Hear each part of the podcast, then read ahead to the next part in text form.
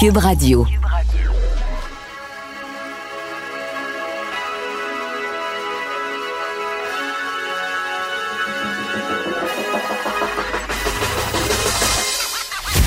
Jonathan Trudeau. Joe, Trudeau et Maude Boutet. Franchement dit. Cube Radio. Bon vendredi, aujourd'hui on est le 8 mai 2020. Mon nom est Jonathan Trudeau. Bienvenue à Cube Radio, bienvenue dans Franchement dit. Maude Boutet, comment ça va? Salut, ça va bien, toi? Oui, je viens encore une fois d'avoir euh, la preuve que euh, on pourrait me faire dire à peu près n'importe quoi. Parce que là, sur ma, feuille de route, sur mon line-up, la- c'était pas la bonne date. C'était écrit 1er mai et j'ai j'ai Oh. vraiment passé à un cheveu de Oh. dire 1er mai. Moi, j'ai la bonne date. Et, et à chaque fois, ça me fait penser à euh, Anchorman. J'ai déjà raconté en ondes, ça me fait tellement rire. là, je, je suis pas euh, le plus grand amateur de... C'est Will Ferrell, je pense, qui, qui joue dans Anchorman. Je crois. Puis, euh, un moment donné, il est en compétition avec une, une plus jeune présentatrice de nouvelles qui veut prendre sa place, tu sais. Puis là, il y a quelqu'un qui dit, si tu veux, là, y nuire, euh, joue dans le télésouffleur.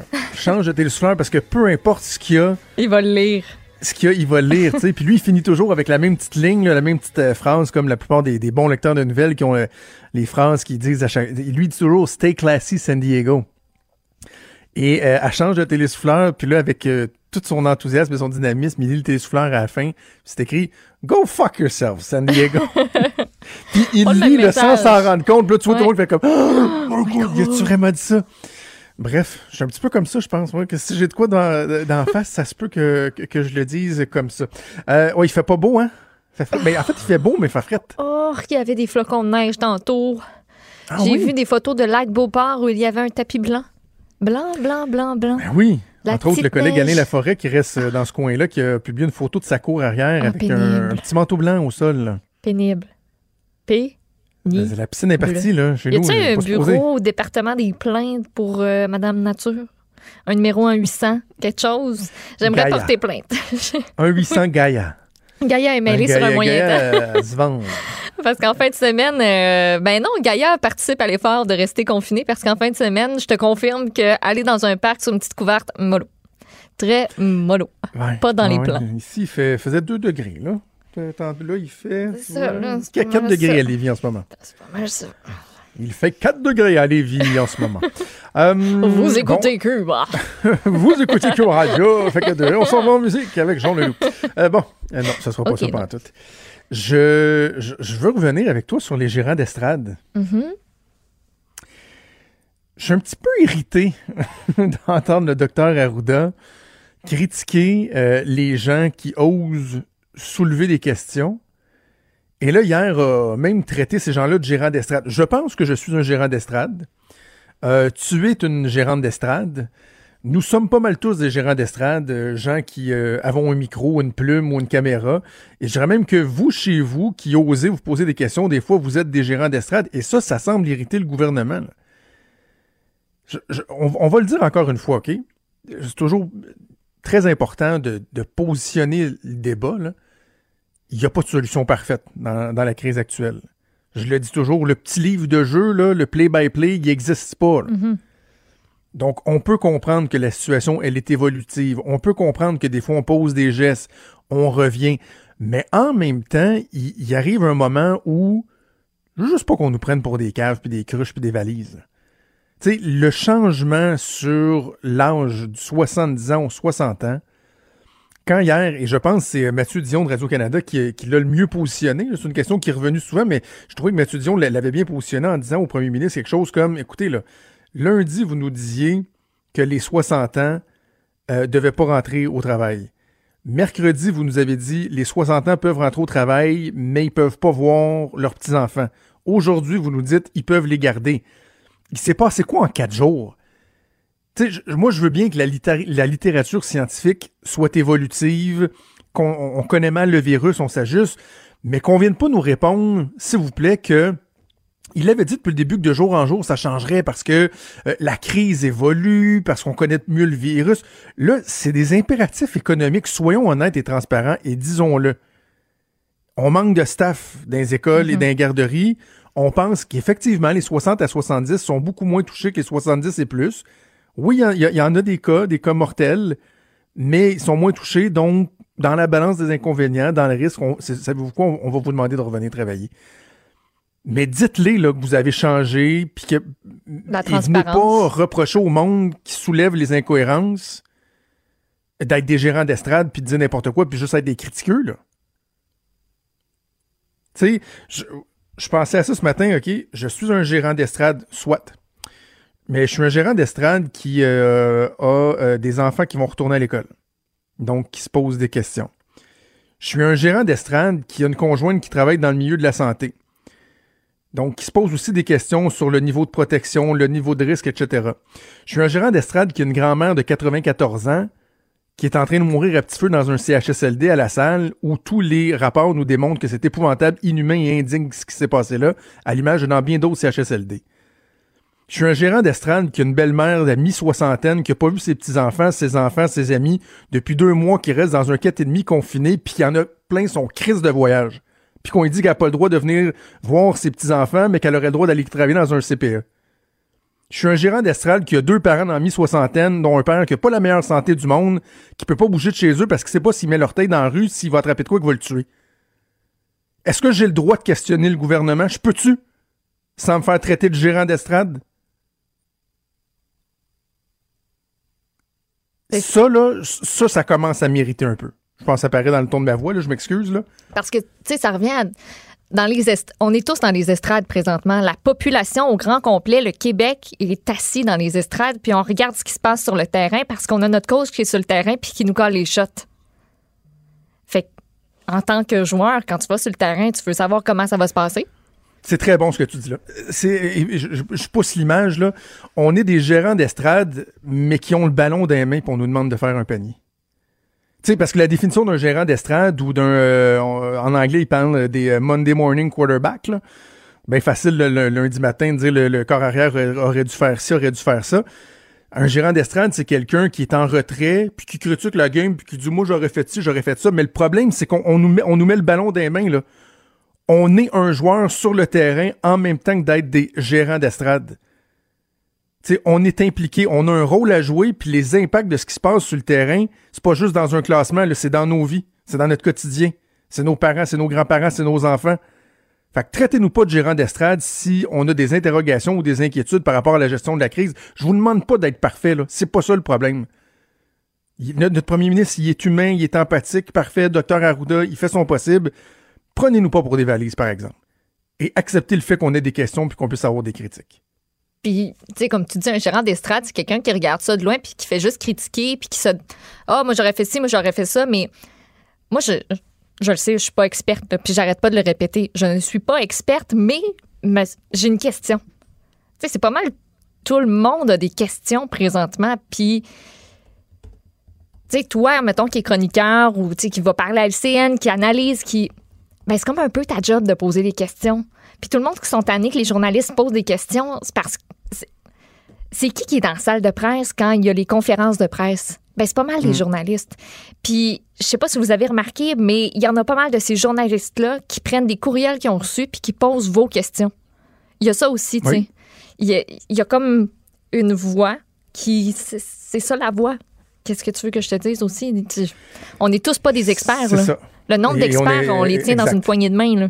Et on essaie de faire no- notre job, puis effectivement, d'être le reflet de ce que les gens pensent. Puis, le dernier exemple en liste, puis je vais terminer là-dessus avant qu'on aille à, à la pause. là. Les proches aidants. Euh, Il y a un tweet qui a, qui commencé à circuler. Là, ça demeure être confirmé, mais j'ai vérifié auprès de certaines sources, puis effectivement, c'est ce qui va être euh, annoncé. Les proches aidants, on a revu les directives là, pour les- leur permettre d'aller dans les CHSLD, puis et dans la directive, puis on en parlait hier avec euh, Nima euh, Machouf, on disait si vous allez dans un CHSLD en zone froide, vous devrez arriver avec un test négatif à la COVID qui, aurait été réalisé dans un délai X là, avant votre arrivée, je pense que c'était 5 ou 6 jours.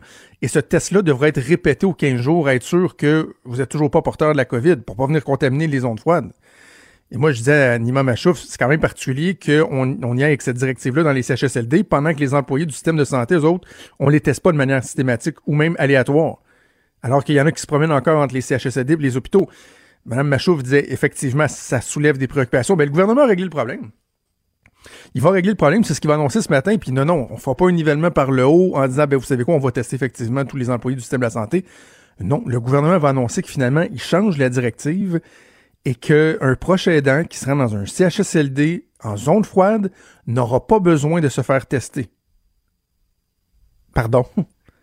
C'est parce que on sait qu'on peut être asymptomatique pendant quoi 48 heures à partir du moment où on est contagieux. Là, là on va risquer que des proches aidants viennent sacrer le feu dans des CHSLD. On, joue au, au pompier pyromane, je comprends pas. Là. Mais la réalité, c'est qu'on n'a pas assez de tests. Donc, on n'a pas assez de tests pour soigner les, les, euh, les travailleurs de la santé puis faire le nivellement par là haut dont je parlais. Puis on n'avait même pas assez de tests pour les proches aidants. C'était ça le problème. Le, retour des proches aidants dans les CHSLD était compromis parce qu'on leur demandait un test, mais on n'était pas capable de faire les Christy tests alors que tout le monde dit que la pierre d'assise du déconfinement, c'est notre capacité à tester. Je comprends pas. Puis ça revient à la docteure Nemer hier, qui est une haute, haute, haute euh, conseillère de, Justin Trudeau, qui est une scientifique, qui se demandait, ben, avez-vous vraiment la, la, bonne stratégie de test? Parce que si dans votre chaîne, il manque du monde à des endroits où si vous manquez de tests, justement, de personnes pour les tester, de peu importe où dans la chaîne il y a un manquement, tout s'effondre. Ça ne fonctionne pas. on ne pourra pas y arriver à la capacité. Puis, ben, docteur Arruda, hier, a juste répondu que. Oh, il l'a envoyé promener. Il n'y avait rien à dire. Il l'a envoyé promener conseiller scientifique en chef euh, du Canada. Là, euh. On n'a rien à, on ne doit rien. C'est ça, c'est ça. je, je, pensais pas euh, sauter un plomb comme ça. Je, je m'excuse. Clairement, ça venait me chercher plus que, ben, que ce que je pas. C'est des craintes qui sont réelles, puis il y en a pas mal qui ont les mêmes craintes présentement, puis qu'il faut que ça sorte. Là. On va euh, boucler la boucle de cette ouverture euh, avec quelque chose de plus léger parce que je parlais de, de Anchorman qui était capable de dire n'importe quoi et euh, notre collègue Achille a sorti l'extrait audio. On va l'écouter mais on va aller à la pause ensuite. And I'm Ron Burgundy. Go fuck yourself, San Diego. Des débats, des commentaires, des opinions. Ça, c'est franchement dit. Cube Radio. La course au vaccin euh, bat son plein. Un mot dont on s'en rend compte partout dans le monde. Il y a, ben, en fait, il y a deux volets. Il y, a, il y, a, deux volets. Il y a le médicament qui pourrait neutraliser, si on veut, la COVID ou amoindrir les effets, mais également, c'est un vaccin. Mm Ça nous prend un vaccin. Et là, un peu partout, il y a des compagnies qui travaillent sur euh, des vaccins potentiels. Certains sont déjà rendus à l'étape des tests. Et ici même, au Canada, au Québec, il y a des compagnies qui font euh, des avancées fort euh, prometteuses, intéressantes. On va discuter avec Frédéric Horst, qui est PDG de la compagnie IMV, qu'on joue au bout du fil. Monsieur Horst, bonjour. Bonjour. Alors vous, vous êtes une compagnie euh, canadienne, vous avez vos bureaux euh, à Québec et euh, en ce moment, vous travaillez sur, sur un projet de vaccin qui a reçu l'appui de, de, bien des gens, dont le, Fonds de solidarité de la FTQ. Là. Oui, oui, on a commencé à travailler sur le vaccin aux alentours de, début mars. Puis on a été capable de, faire des progrès très très rapides. On est déjà dans les phases précliniques qui vont se terminer vers la fin mai. Euh, qui vont nous permettre euh, de débuter un essai clinique chez l'humain euh, dans le mois de juillet. Je disais dans des, documents de votre compagnie que vous avez une plateforme, la plateforme DPX, qui est une technologie qui, dit-on, est unique, qui, vous aide à être quoi plus efficace dans la recherche d'un vaccin. Lorsqu'on parle de la, plateforme DPX, qu'est-ce qui la différencie de d'autres façons de faire, par exemple? Ben, c'est une plateforme qui permet de, délivrer des, ingrédients actifs qui sont la base des médicaments, de façon spécifique à notre système immunitaire. Et donc, euh, concrètement, ce que ça nous permet de faire, c'est de développer des, euh, médicaments qui sont ciblés. Euh, mais on est des pionniers puis des leaders, mondiaux dans l'application des médicaments ciblés au système immunitaire. Donc, nous, on exploite le système immunitaire pour, pour développer ces médicaments-là. et donc, l'avantage important des thérapies ciblées, c'est que ça, ça, permet d'abord de, faire que le, l'effet est, est focusé sur l'endroit où on veut avoir un effet. Donc, quand on parle du virus, c'est aller sur les cibles qui vont neutraliser le virus. Et euh, ça évite aussi le potentiel d'avoir des effets secondaires sur, euh, les aspects qu'on ne veut pas avoir quand on, fait un, médicament. OK. Et à quel moment, donc, vous avez décidé de, vous attaquer euh, au virus de la COVID-19? Puis, est-ce que vous êtes surpris de la, rapidité avec laquelle vous êtes parvenu à avoir une formule que vous êtes prêt à tester déjà? On, on, est on est on n'est pas surpris, on est content, mais c'est basé sur un historique de, développement de vaccins pour IMV. On avait déjà développé avec succès un vaccin contre une, une autre virus respiratoire.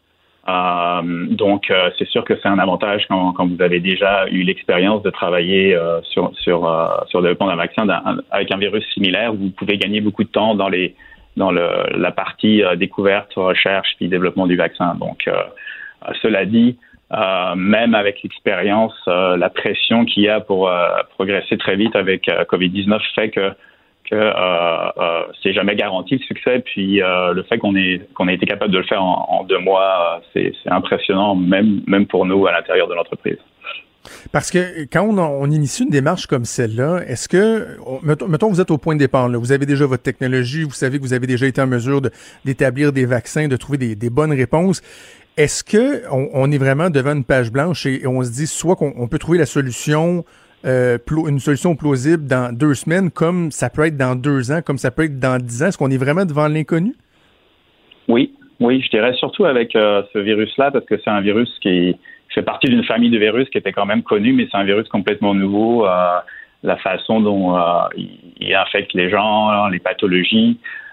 donc, beaucoup de scientifiques se sont retrouvés devant une page blanche et d'ailleurs, on a bien vu qu'il y a eu une évolution sur le discours dans le virus euh, au fur et à mesure qu'on comprenait des choses. Donc c'est sûr pour les, pour n'importe qui qui développe un vaccin, effectivement au début c'était une page blanche. Euh, on a fait des hypothèses, euh, puis on espérait que ces hypothèses on allait pouvoir les confirmer. Puis en tout cas de notre côté, pour nous, jusqu'à maintenant, toutes les hypothèses sur lesquelles on s'était basé, c'est-à-dire trouver les points de faiblesse du virus, où est-ce que sont ces points de faiblesse, euh, développer euh, un vaccin qui va qui va viser ces points de faiblesse, puis montrer dans les animaux que euh, en, en, s'attaquant à ces points de faiblesse, on est on est capable de stopper la progression des virus et l'infection. C'est toutes des des jalons, des, des, des milestones, des go-no-go qu'on met en place dans le projet en espérant qu'ils vont tous se réaliser, mais honnêtement, on, on a vraiment aucune idée au départ un vaccin contre un coronavirus, corrigez-moi si je me trompe, mais on n'en a pas eu,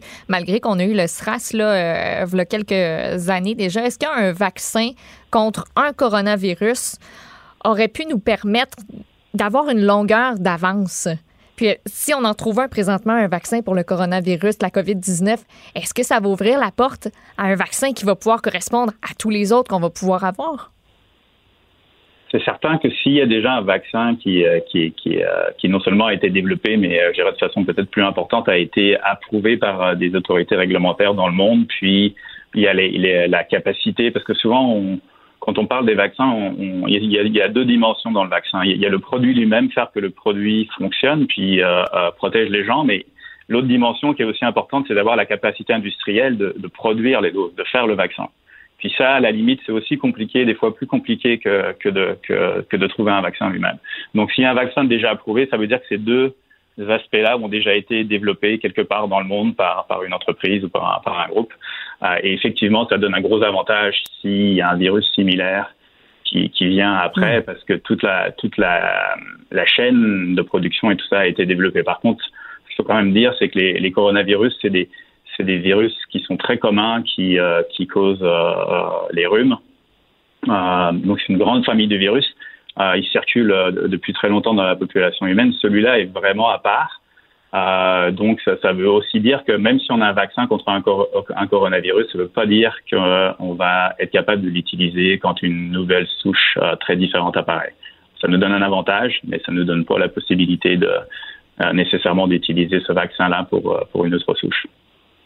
OK, donc vous disiez là l'étape de, la formulation, donc la recette, si on veut, vous l'avez passé, vous êtes déjà rendu à l'étape de, tests précliniques chez les animaux.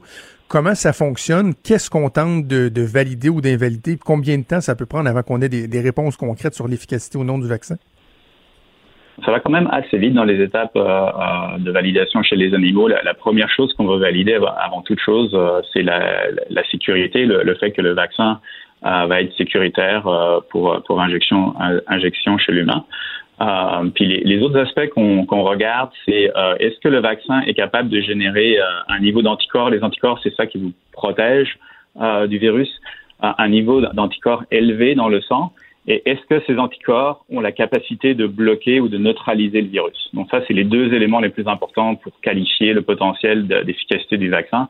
Donc euh, la combinaison de, de, ça avec la safety, c'est ce qui vous permet de la sécurité, excusez-moi, c'est ce qui vous permet d'aller euh, faire les tests chez l'humain.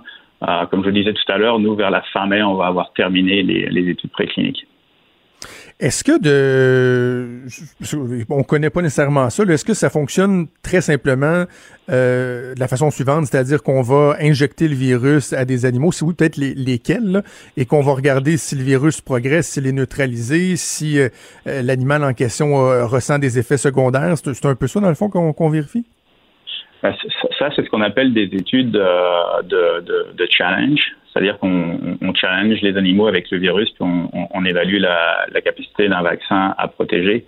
Euh, mais on peut aussi faire des études qui sont plus simples, qui sont simplement les, animaux ne sont pas euh, injectés, euh, challengés avec le virus, mais sont simplement vaccinés et on, et on, mesure la réponse immunitaire dans le sang. à partir de cette réponse-là, on est quand même capable de avoir un bon un bon un bon jugement sur le potentiel d'efficacité euh, du, euh, du vaccin. Les modèles animaux pour euh, Covid-19, c'est un des problèmes, justement, quand il y a des nouveaux, nouveaux virus qui, qui apparaissent.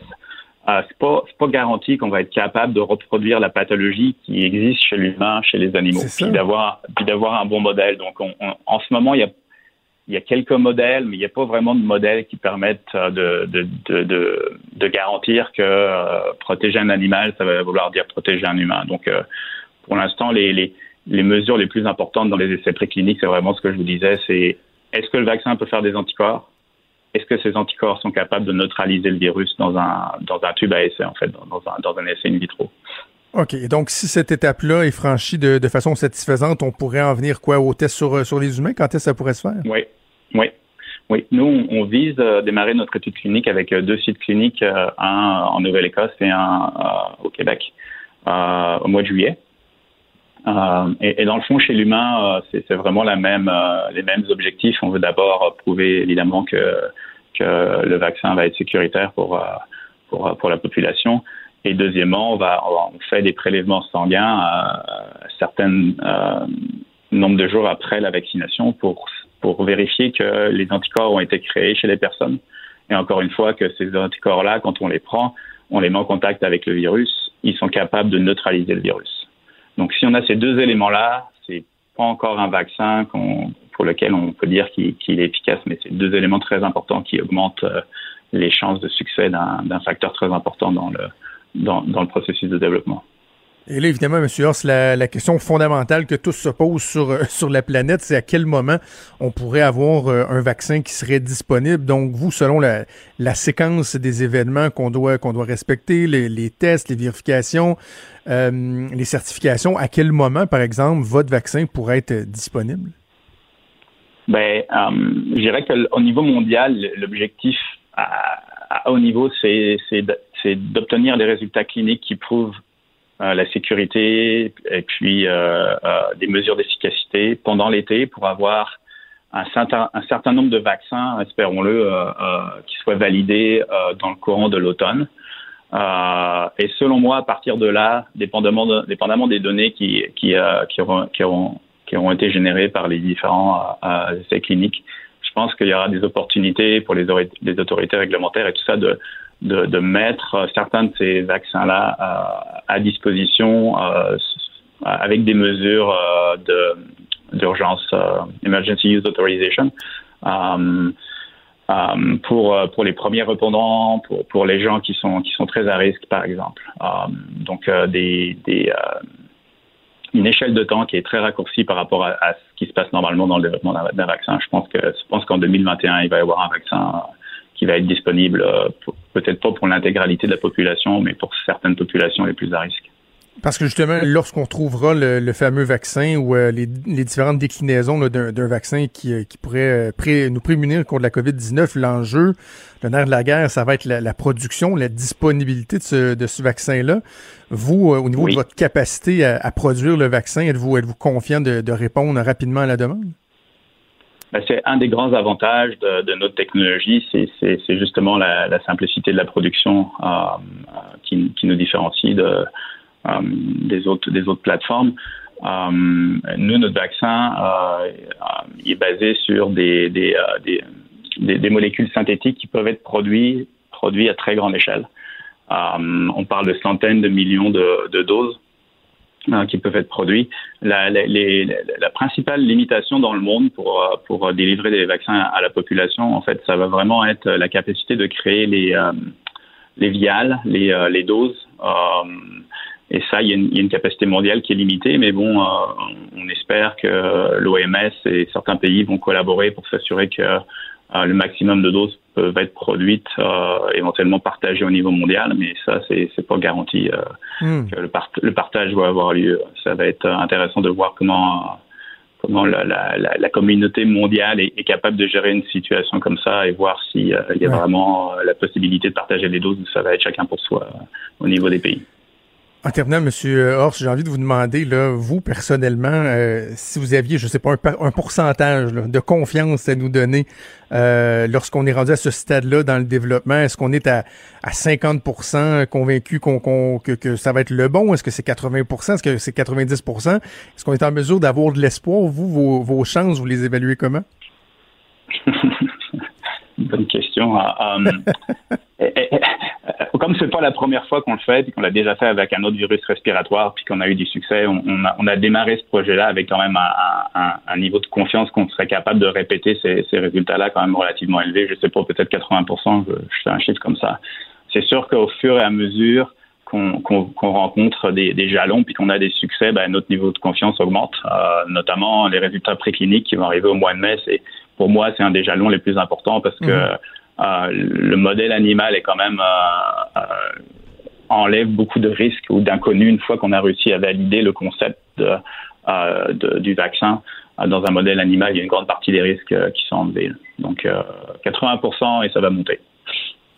Je peux vous dire qu'on va suivre ça avec euh, beaucoup, beaucoup d'intérêt. Je pense que tout le monde va être intéressé de voir le, développement donc euh, de, vos travaux. Alors, euh, Frédéric Horst, vous êtes le PDG de la compagnie IMV. Merci beaucoup. Nous avons parlé, nous avons expliqué la démarche et surtout bonne chance pour la suite. Merci à vous. Au revoir. Merci, au revoir.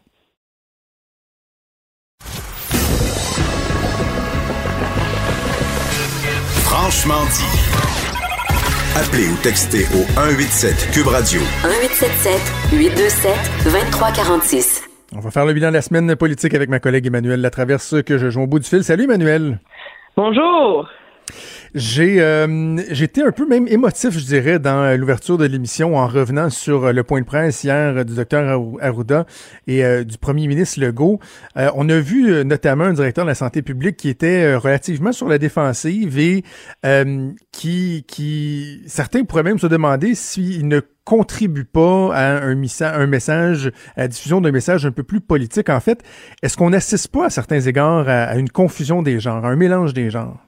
Ben, que hier la question s'est posée. Moi, ce qui m'a, moi, j'ai pas été une adepte là, des théories sur la question là, de l'instrumentalisation politique du docteur Arruda. Euh, jusqu'ici, sous prétexte qu'il parlait moins dans les points de presse, là, absolument loin de là.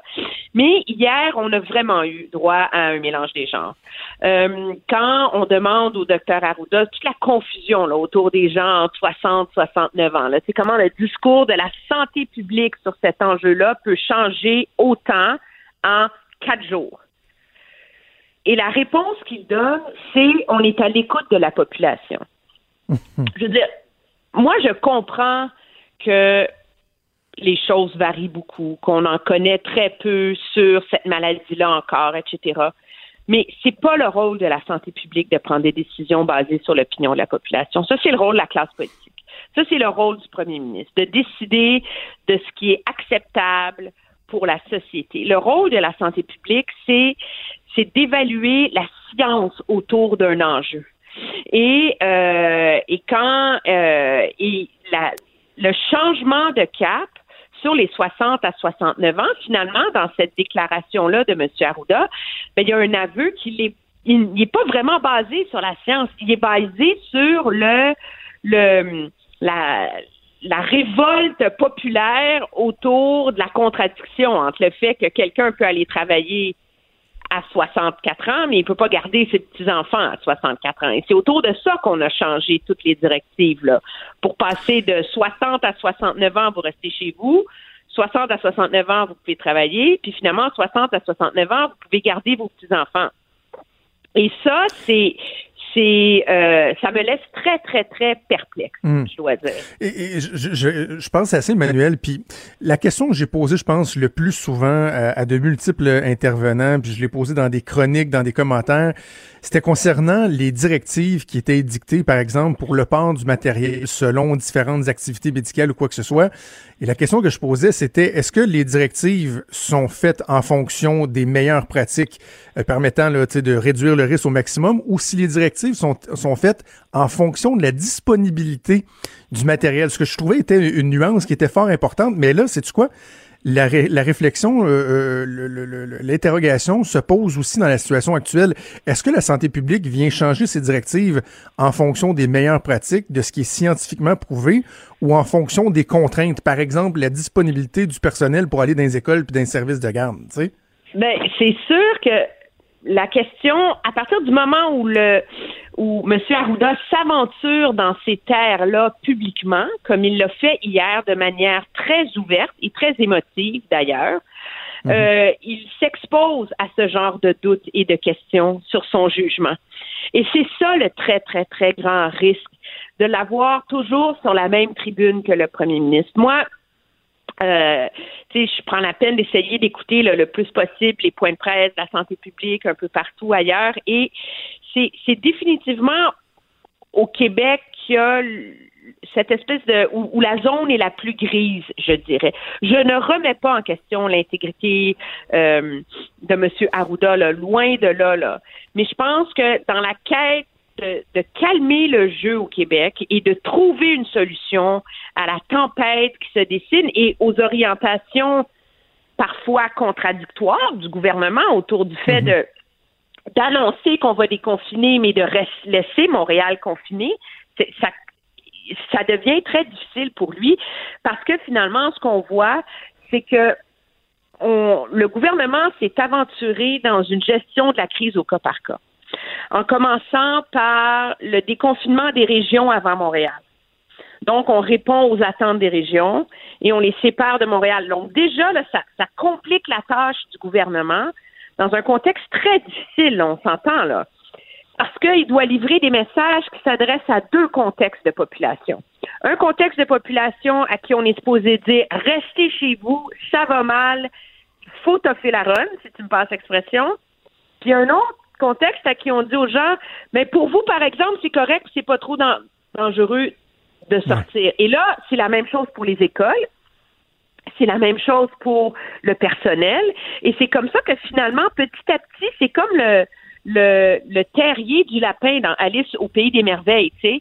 Plus, plus il, plus il s'avance dans ce déconfinement à deux vitesses, plus le gouvernement est coincé dans un double discours, inévitablement, et plus ça rend périlleuse sa gestion de cette crise-là. Et je pense que c'est ce dont on a été témoin cette semaine. Est-ce que tu irais jusqu'à dire que cette proximité-là est, est dérangeante un peu ou en tout cas qu'elle elle soulève certains doutes ou certaines interrogations? Comment tu la qualifierais donc, la, la- la proximité entre la santé publique et le, le pouvoir politique? On, il n'y a plus de, de, de séparation entre les deux. Quand M. Euh, Legault dit on a pris cette décision-là, docteur Arruda et moi, c'est comme si euh, il, euh, il coopte inévitablement le docteur Arruda dans les choix de son gouvernement. Alors, on ne sait plus si on est dans un contexte où et j'ai pas la réponse à cette question-là objectivement. Je vais juste expliquer à nos auditeurs. Moi, je pense qu'on ne sait plus si on est dans un contexte où la santé publique évalue la situation et dit au premier ministre voici le portrait, voici les options. Ou si on est dans une dynamique où le gouvernement dit voici ce que je veux, comment je peux le faire? Ouais. Trouve-moi la science pour. Alors, c'est ça l'espèce de, de, de dilemme, je crois, dans lequel on est. Et je pense que ce qui complique la position euh, de la santé publique là-dedans, c'est que, objectivement, le gouvernement n'est est de moins en moins euh, friand et transparent sur les données.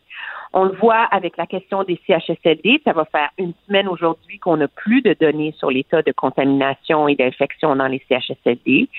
Euh, et, euh, et où finalement, c'est au compte-goutte et un peu par... Euh, par accident qu'on découvre certaines données, comme par exemple hier on annonce 121 décès au Québec, et c'est au fil des questions que finalement, oups, on apprend qu'il y en a 119 là-dessus qui sont à Montréal. Alors, on n'a pas un plan euh, très transparent de partage de l'information factuelle mm-hmm. et des données avec les Québécois. Et je pense que ça, ça place le gouvernement dans une situation délicate.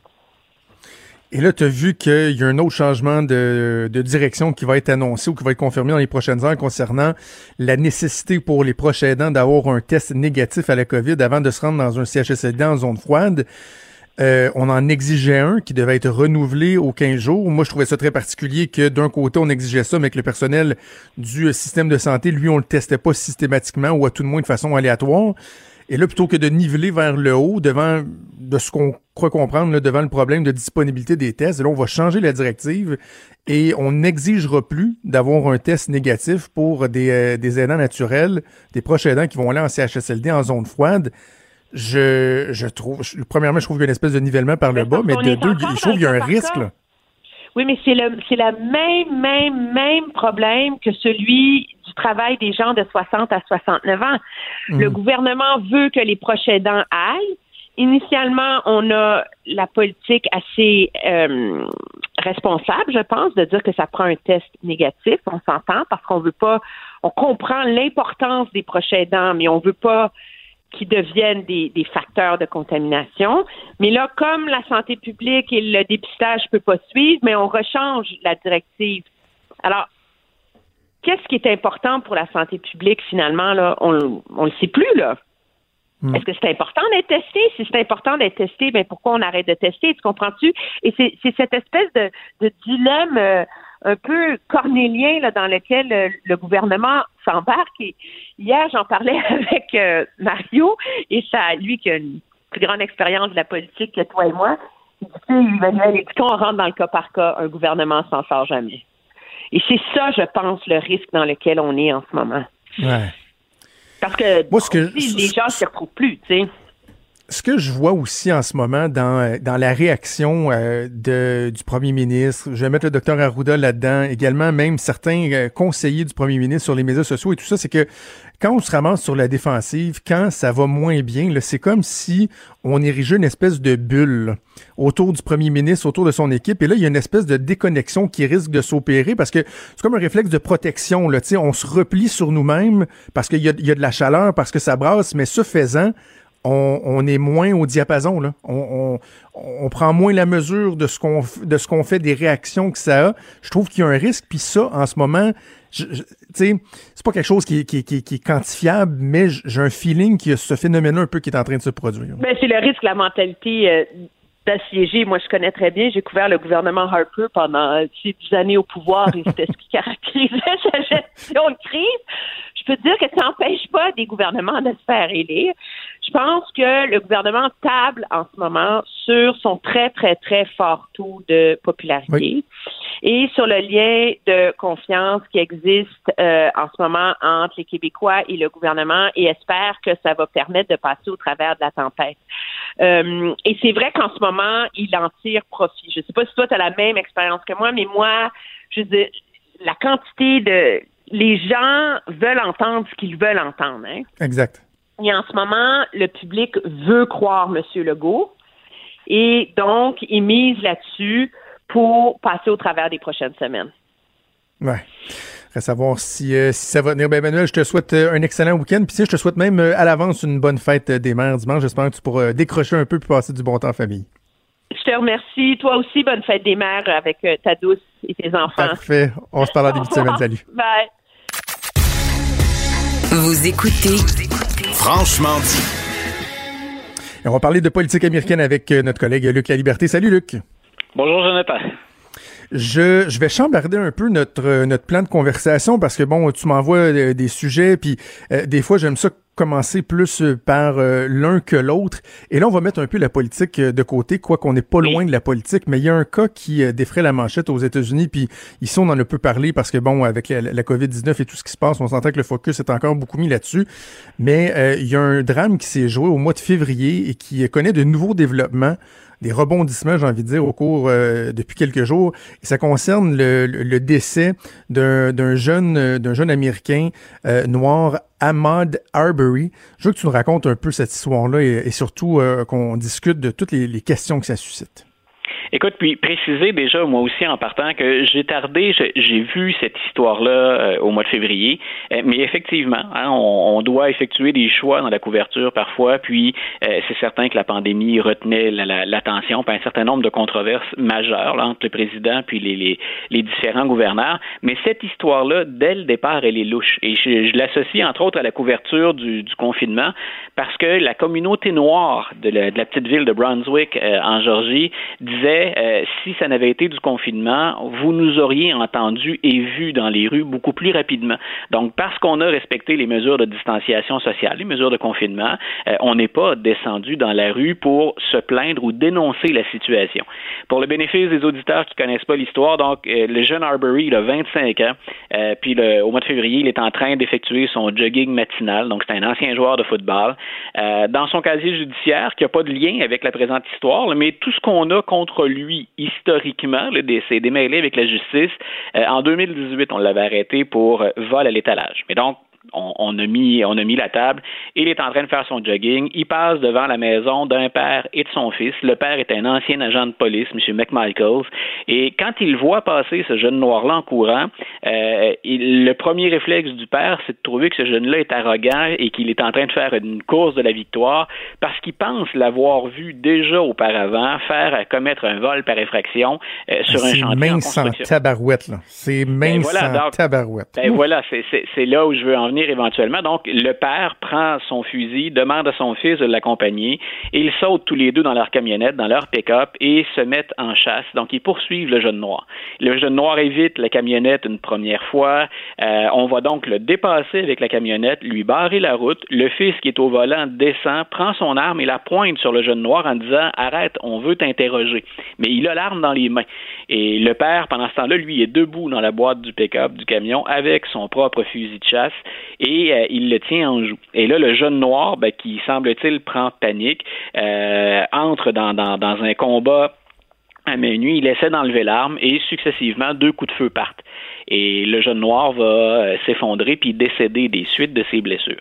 Euh, il y a une partie de l'information que je vous donne là qu'on a appris après les événements. C'est quand ça se déroule tout ça, euh, le père et le fils vont appeler la, police et c'est eux qui vont constater éventuellement le décès du jeune noir. Mais on ne va arrêter interroger ni le père ni le fils. Donc, ils retournent, eux, à la maison. On vient d'abattre un jeune noir et parce que, ben, parce qu'en Georgie, la législation, et là, on mêle armes à feu et questions raciales, parce qu'en Georgie, on te permet euh, de faire la chasse à quelqu'un que tu suspectes, que tu as été témoin d'un crime, d'un délit, tu peux aider, tu peux procéder à son arrestation. citoyenne qu'on appelle. Voilà. Et en plus, le jeune noir serait, selon la première version du récit, ben, responsable de l'affrontement parce que c'est lui qui a essayé, qui a provoqué le blanc, selon bien sûr le, témoignage des, euh, des deux McMichaels. C'est le noir qui a initié l'affrontement parce que c'est lui qui a essayé de s'emparer de l'arme. Il n'aimait pas qu'elle soit pointée sur lui. Donc, en fait, même à la limite, le jeune noir est responsable de cette situation-là. C'est resté comme ça jusqu'à jusqu'à cette semaine où moi, j'ai commencé à m'y intéresser un peu plus parce que il y a une vidéo qui est devenue virale sur YouTube euh, on l'ignorait à l'époque, du moins les McMichael mhm. semblaient l'ignorer. Il y a quelqu'un qui a filmé la scène. Et on se rend bien compte finalement qu'on lui a littéralement fait une chasse et qu'on l'a abattu. Et, euh, et, là, on s'est finalement décidé à arrêter. C'est arrivé. Moi, j'ai sorti mon billet dans le, sur le blog hier matin et hier soir, on procédait à l'arrestation des deux McMichaels.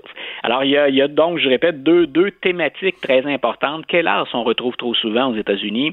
La question des Noirs, encore une fois, ce sont des Blancs avec un Noir. Et de l'autre côté, euh, ces lois-là qui ont l'air de dater d'une une période, mais où tu peux posséder des armes et toi-même te transformer en justicier. Ça peut être drôle dans Batman, ça peut être drôle dans Spider-Man.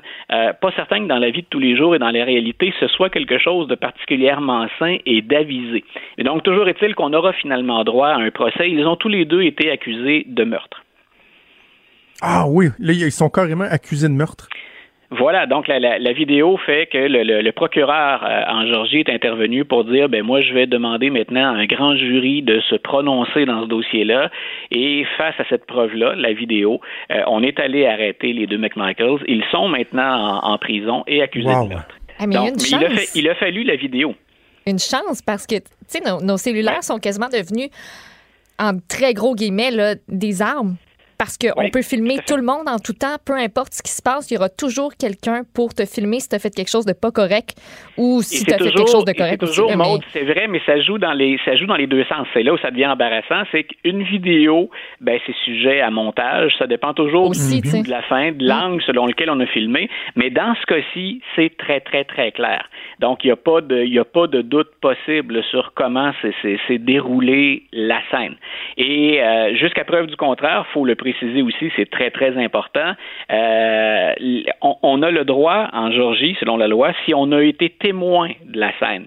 Donc, si on, est vraiment au fait des choses au moment où elles se déroulent. Et il y avait, il n'était recherché, le jeune noir, pour absolument aucune mhm. effraction. On a cru le reconnaître, puis c'est même pas dans la même journée. Donc, on était très, très, très loin. C'est là où la vidéo devient très lourde dans ce dossier-là. C'est que la scène donne, donne pas de, de, de prise, finalement, au témoignage des, des, deux McMichaels. Et la police a confirmé, ben, écoutez, nous, sur le jeune Arbery, on n'avait rien. Il n'était pas recherché, poursuivi pour absolument rien. Personne ne s'était plaint de son comportement. Moi, je vais, je vais prendre un beau gros pavé puis je vais le jeter dans la mort, là, parce que tu as parlé des deux angles, donc la question raciale et la question du contrôle des armes à feu. Mais j'apporte un, un, autre aspect à l'angle euh, racial, si on veut, là, parce que là, bon, c'est un noir qui a été pourchassé, etc., donc ça soulève des questions. Mais j'ai même envie de te dire sur le fait que initialement, cette nouvelle-là a été mise de côté assez rapidement. Une affaire entendue. Tu sais, un noir qui s'en est pris, mm. blablabla, puis ils ont tiré dessus. Puis si ça avait été le contraire, si ça avait été un blanc qui s'était fait descendre par deux noirs qui l'avaient pourchassé dans une boîte de pick-up, est-ce que la thèse initiale aurait été aussi rapidement euh, approuvée tu sais, socialement, puis qu'on serait passé à d'autres choses avant qu'il y ait une vidéo qui ressurgisse? J'ai l'impression que de poser la question, c'est d'y répondre un peu. Oui, les études et les statistiques te donnent raison, Jonathan. Donc, euh, c'est toujours désagréable, c'est toujours sensible d'aborder cette question-là, mais hélas, les statistiques vont dans le sens de ce que tu affirmes. Les Noirs sont beaucoup plus souvent victimes de ce genre de situation-là que les Blancs ne peuvent l'être. Est-ce qu'il y des Blancs qui sont abattus? Est-ce que des Blancs peuvent pourchasser un autre Blanc selon les mêmes lois? Oui, c'est déjà arrivé. Ce qu'on fait ressortir, c'est que ça arrive plus souvent face aux Noirs. Et c'est la raison pour laquelle c'est particulièrement explosif comme dossier, c'est que, un, les lois en tant que telles, oublions la couleur de la peau des personnes impliquées, ce type de loi-là, c'est à haut risque. On permet à des citoyens armés d'en chasser d'autres. Quelles compétences ont-ils? Hein? Quels réflexes ont-ils? Euh, quel est leur état d'esprit quand on fait ça? Dans certains États, il n'y a même pas de vérification des antécédents. ils possédaient des armes légalement, les deux McMichaels. C'est pas de ça dont il est question. Mhm. Mais c'est de permettre à des citoyens de se transformer en, en justiciers. Euh, je suis pas certain, par exemple, que moi, ici à la maison, je suis la meilleure personne pour posséder une arme. J'ai pas d'entraînement militaire ou policier. Mm. Est-ce que c'est sécuritaire de me laisser ça pour chasser quelqu'un qui serait venu, et c'est déjà arrivé, pour chasser quelqu'un qui est venu faire un cambriolage à la maison? On en est là. C'est à ça que réfèrent ces lois-là. Donc, il y a ce type de loi, puis l'autre, bien sûr, ben, la question raciale. C'est hélas historique comme phénomène. Puis en plus, on est en Georgie. Ça rappelle toutes les lois ségrégationnistes qu'il y a eu dans le Sud, puis le fait que depuis la fin de la guerre de sécession, il y a toujours des difficultés à bien euh, communiquer puis à, bien s'entendre noir et blanc.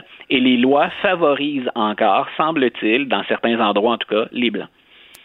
Et nous, les Blancs privilégiés, il y a une réalité qu'on ignore totalement. Puis je, je, dis pas que c'est la même chose au Québec qu'aux États-Unis, mais quand même, on est leurs voisins. Là, mais et, ça me rappelle ce matin une nouvelle que notre collègue Vincent Dessureau nous avait amenée il y a, quelques semaines de ça sur quand ils ont commencé à parler euh, aux États-Unis, avant, avant ici au Québec, euh, de la pertinence de porter un masque pour se protéger de la COVID-19.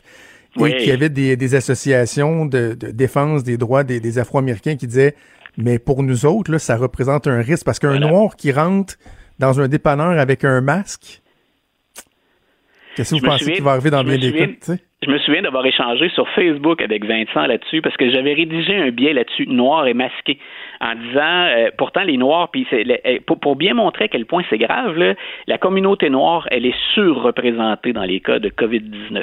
Il, il semble-t-il, puis on n'est pas en mesure d'expliquer pourquoi exactement encore, semble-t-il, ils en sont victimes du virus plus souvent, ils l'attrapent plus, ils sont plus exposés. Le, type d'emploi habituellement est lié à ça aussi.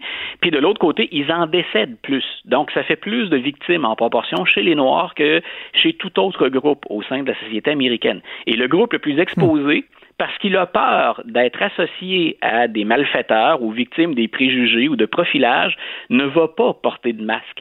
Donc, c'est désastreux. Là. Encore là, on a une combinaison, on a un, un, accumulement, une accumulation, pardon, quelle erreur, une accumulation de facteurs qui font que les Noirs, donc, se, sentent encore avec une cible, littéralement, euh, dans le dos. Donc, on, a deux dossiers. Tu vois, on parle de masque d'un côté, puis de la COVID-19, puis de l'autre, on vient de parler du cas du jeune Arbery, mais, mais c'est terrible comme comme, situation quand on voit que ce, genre de situation-là perdure aux États-Unis.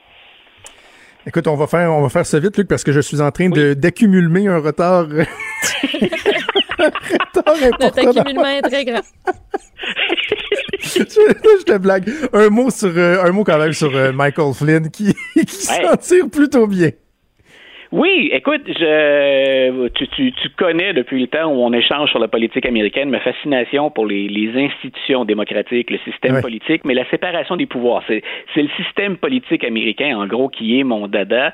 Et ce à quoi on a assisté hier, c'est quelque chose contre lequel s'élèvent à peu près tous les spécialistes aux États-Unis actuellement.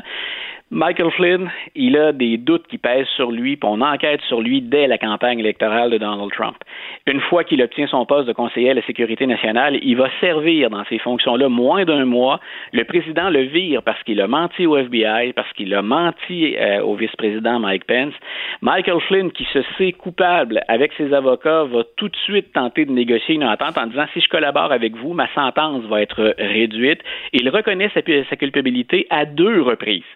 Mais plus on avance dans le dossier, plus on sent qu'il y a une participation du procureur William Barr. Et hier, le procureur général des États-Unis, William Barr, a dit Moi, ce que je demande au juge qui est en charge de ce dossier-là, vous abandonnez la poursuite et les accusations contre Michael Flynn. Il n'y a pas beaucoup de systèmes dans le monde où après que tu aies toi-même reconnu ta culpabilité, alors que tu avais le droit de ne pas t'incriminer en gardant ah le silence, il n'y a pas beaucoup de systèmes où un condamné, euh, quelqu'un qui va être condamné, mais qui est coupable et qui l'a reconnu, qui a témoigné de ça, qui c'est sa signature et ses propos, il est accompagné par des avocats et, il va s'en tirer.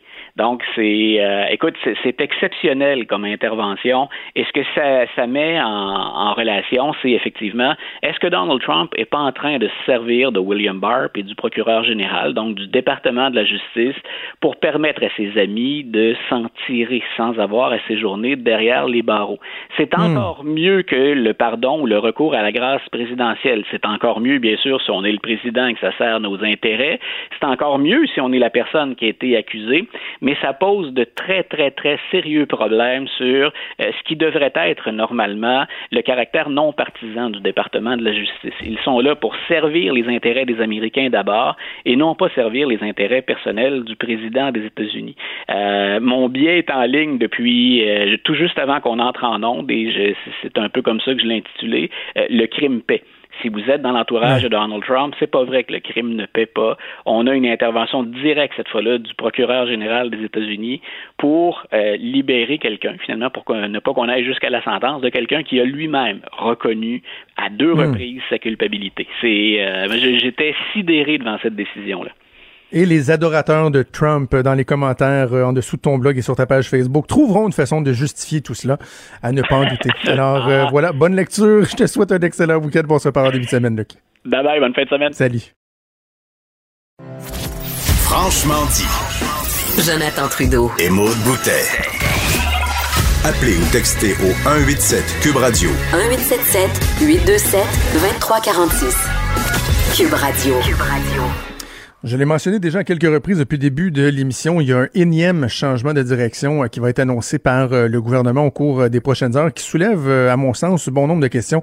On va en discuter avec Véronique Yvon, députée du Parti québécois pour le comté de Joliette, porte-parole du troisième groupe d'opposition dans une multitude de dossiers. Madame Yvon, bonjour. Bonjour. Donc, euh, je résume pour euh, le bénéfice des auditeurs. Là, on, va parler des, euh, des, proches aidants. Il y a des nouvelles directives qui ont été dictées il y a quelques jours de ça pour permettre à des, des proches aidants là, réguliers, là, pas juste ceux qui vont une fois de temps en temps voir leurs parents ou proches, donc de, de reprendre le contact en CHSLD. Parmi les directives, les exigences, il y avait le fait qu'on ait en main un test négatif à la COVID-19 et que ce test-là soit renouvelé au besoin aux 15 jours si on était dans un CHSLD euh, en zone froide. Donc, il n'y avait pas de cas de COVID. Et là, ce qu'on va annoncer, semble-t-il, c'est qu'on on vient lever ce, ce, cette exigence-là, faisant en sorte qu'il y a des gens qui pourraient être, par exemple, asymptomatiques mais contagieux, qui vont euh, arriver dans des CHSLD euh, en zone froide. Je ne sais pas, vous, comment vous accueillez cette, cette nouvelle-là, ce changement-là, mais moi, je trouve ça assez préoccupant, Mme Yvon. Euh, non seulement ça, mais on en perd notre latin là, dans les changements, là, vraiment. Après 60-69 ans, je, je, pensais qu'on qu'on serait un petit peu plus rigoureux là, quand on allait euh, annoncer des choses. Donc, euh, je viens d'entendre il y a quelques minutes Mme Blais en commission parlementaire virtuelle ce matin expliquer qu'effectivement, donc euh, désormais, il n'y a plus d'exigence euh, de tests pour les proches aidants qui vont recommencer à visiter leurs proches, y compris dans les CHSLD où il n'y a aucun cas. Ce qui est le contraire de ce qu'elle a dit, mais dans un deuxième temps, parce que dans ses premières entrevues après l'annonce du retour des proches aidants cette semaine, elle avait dit qu'il n'y aurait pas de tests. Et ensuite, elle a corrigé sur Twitter en disant que dans les zones froides, les endroits donc sans cas, il y en aurait renouvelable aux 15 jours, comme vous l'avez dit. Mais là, elle vient d'expliquer qu'il n'y en aurait pas. La raison qui est évoquée, c'est parce que on ne le fait pas pour les employés.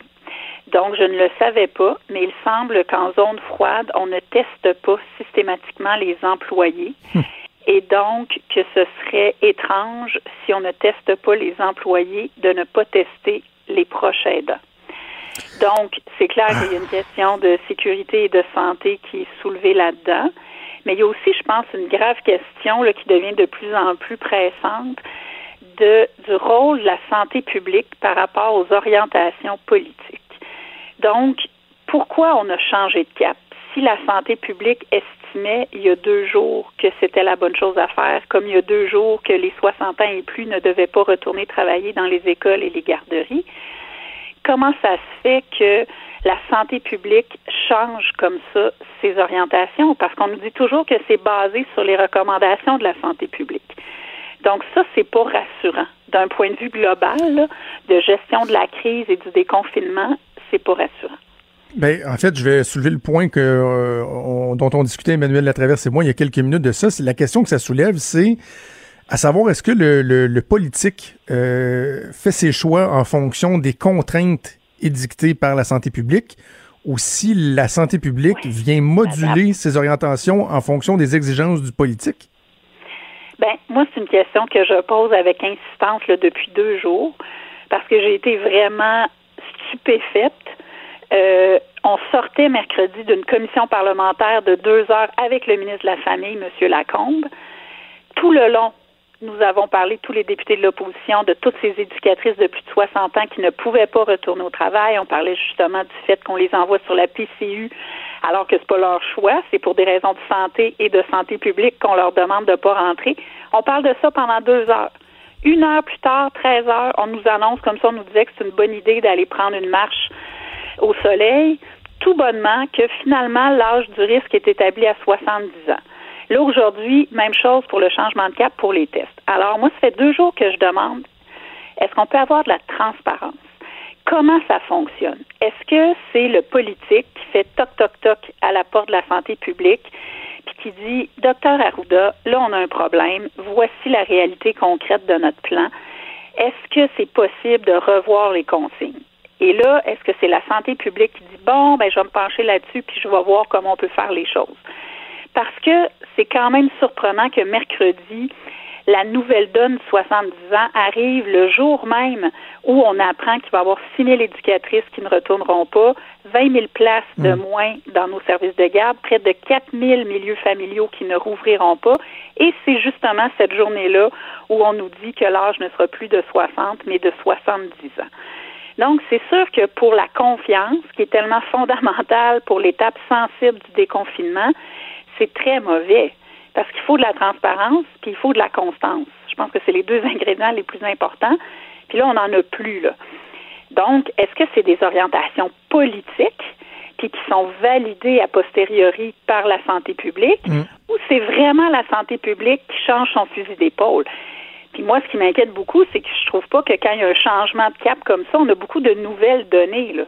Pour le 60-70 ans, on nous a présenté un tableau hier pour essayer de recoller les pots cassés, mais ce tableau-là, on l'a depuis des semaines. On sait depuis des semaines qu'il y a beaucoup plus de mortalité chez les 70 ans et plus que chez les 60 ans et plus, mais il y en a quand même près de 7% puis ce qui l'explique aussi chez les plus âgés, c'est qu'ils sont beaucoup dans des milieux confinés ensemble où ça se propage plus, mais les 60 ans et plus qui sont chez eux, on ne le sait pas quand on va déconfiner. Donc, il n'y avait rien de nouveau dans les données. On nous a juste présenté un tableau pour essayer de, de recoller un peu les choses. Fait que là, je pense que ça devient très, très important que le gouvernement prenne ça de front puis nous explique comment ça marche dans les relations. Qui présente le plan à qui? Et euh, c'est la même chose quand il y a eu le plan de déconfinement. C'est, c'est pas une question qui a ressorti beaucoup, mais on nous disait la santé publique est d'accord. C'est une chose de dire elle est d'accord. Est-ce que c'est sa recommandation, son plan à elle, ou quand vous lui avez présenté, elle a dit ben OK. Donc moi je veux savoir ça. Là. En fait, on veut savoir euh, qui est le plus docile finalement. je reprends un terme qui a été beaucoup utilisé la semaine dernière. Je, ne l'utilise jamais, je ne commencerai pas aujourd'hui. Non, non, non, je Alors, comprends. euh, Mais, mais, mais Madame Yvon, je- il- il- respectueux des ordres. Il y, a un, il y a un élément qui est, qui est fondamental là-dedans. là. Je reviens au prochain là. C'est que, et, et peut-être vous me direz que ça a été abordé avec euh, Madame Blais euh, dans la commission parlementaire virtuelle, mais ce qui est au cœur de ça aussi, c'est la fameuse disponibilité des tests. Là. On nous dit il y en a assez, il y en a assez. Moi, j'ai plein de sources qui me disent les fameux réactifs là, de jour en jour, là, on en a pour deux jours, trois jours, quatre jours. Et dans les faits, encore là, j'ai l'impression qu'on vient moduler les directives parce que on n'a pas, on n'a pas de test. Là, il y avait des proches aidants qui disaient, moi, je veux bien y retourner, mais on me demande d'avoir un test négatif. Je suis pas capable d'en passer de test. Ben, Tellement. Puis comment ça se fait qu'on a annoncé, je veux dire, c'était premièrement l'affaire des proches aidants, ce qui est surréaliste. Moi, j'ai fait une sortie en début de semaine sur ce sujet-là. Parce que, un, je pense qu'on se rend tous compte que pour le bien-être des aînés, ce serait une grande avancée. Peut-être aussi pour enlever un peu de travail aux préposés qui sont débordés, de se dire cette personne-là, je sais qu'elle est en bonne main, il y a quelqu'un qui vient la voir de sa famille. Bon. Mais c'est surtout que depuis le 14 avril, ça devait être implanté. Fait que là, on se rendait bien compte sur le terrain, on a des appels à tous les jours dans nos bureaux de comté que les gens se font toujours pas accepter. Donc là, ça a pris trois semaines pour que le gouvernement dise non, non, non, on a donné l'orientation le 14 avril, puis là, ça va s'appliquer, puis tout ça. Donc là, je me dis, quand ils ont décidé cette semaine de dire, hey, on remet le point sur la table, ça va changer, le fardeau de la preuve va être sur la résidence de nous dire qu'elle peut pas pour X raisons, puis il va falloir nous autoriser l'exception. Je me dis, ils ont dû penser au plan de match. Puis quand ils sont arrivés avec les tests, il me semble qu'on aurait dû dire tout de suite, les proches aidants, vous allez pouvoir vous faire tester dans les prochains jours. Comme ça, vous allez avoir votre résultat avant lundi, puis vous allez donc pouvoir recommencer les visites lundi. On avait devant nous euh, six jours. Ils ont annoncé ça mardi. C'était tout à fait faisable. Mais effectivement, qu'est-ce qui fait que là, on change de cap? C'est-tu parce qu'on n'a pas de test? C'est-tu parce que logistiquement, on n'est pas capable de faire ça? Parce que les proches aidants qui lèvent la main, on leur dit excusez, vous n'êtes pas dans les stratégies de dépistage. Puis comment ça se fait que ça fait une semaine qu'on nous dit qu'on va avoir 14 000 tests?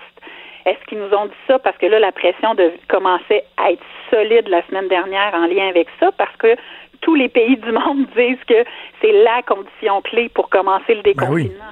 Puis si on le commence ardemment, sans que ça soit en place. Donc, est-ce qu'ils nous ont dit ça la semaine passée parce qu'il y avait une trop grande pression politique? Parce que de plus en plus, ça, ça a l'air de jouer un rôle. Euh, puis là, cette semaine, on voit qu'on n'est pas du tout à ce qu'ils nous avaient dit euh, qu'on serait rendu aujourd'hui, là, une semaine plus tard.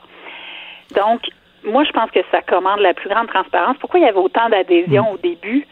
c'est parce qu'on la sentait, la transparence. Puis le gouvernement disait, quand il savait, il disait qu'il savait. Quand il savait pas, il disait, je ne le sais pas, mais je pense qu'on va aller vers là pour telle, telle raison.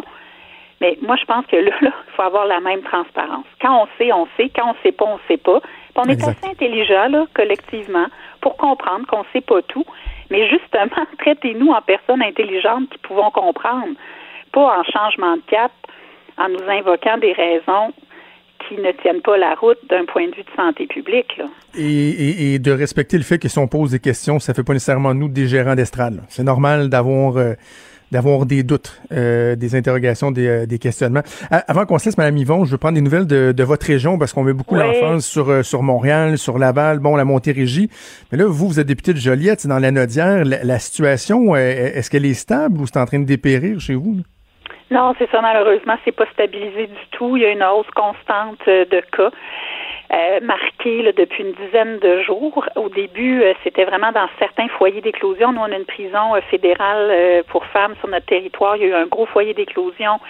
Il y en a eu, nous aussi. Ça, ça on n'a pas été épargnés dans certaines résidences. Il y en a eu à l'hôpital aussi.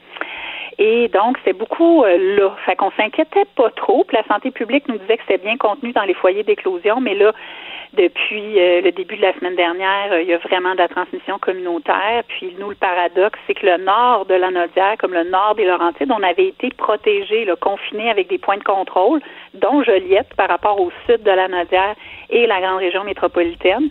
Mais ça n'a pas suffi de toute évidence et il y a vraiment un phénomène de tache d'huile que l'on veut contenir. Euh, d'autant plus qu'aujourd'hui, depuis quelques jours, la situation des urgences dans la Nodière, elle est la pire au Québec. Donc, euh, autant Pierre Le Gardeur que Joliette, on est saturé, on est en haut du 100% Hier, on était à 120% donc, euh, on est vraiment sous tension. Fait que je pense que c'était la décision responsable de dire que pour la région de Joliette, on reporte l'ouverture des écoles donc poursuivre le rythme du sud de la Nazaire comme Mascouche Terrebonne qui font partie de la CMM. Mais c'est sûr qu'on est un peu euh, ça montre qu'il n'y a rien de garanti non plus. Je voyais aujourd'hui qu'en Mauricie aussi, il y a des il y a des parties où les cas continuent à monter puis qu'il y a certaines inquiétudes. Donc, il faut suivre ça de près, puis je pense qu'on en est un exemple.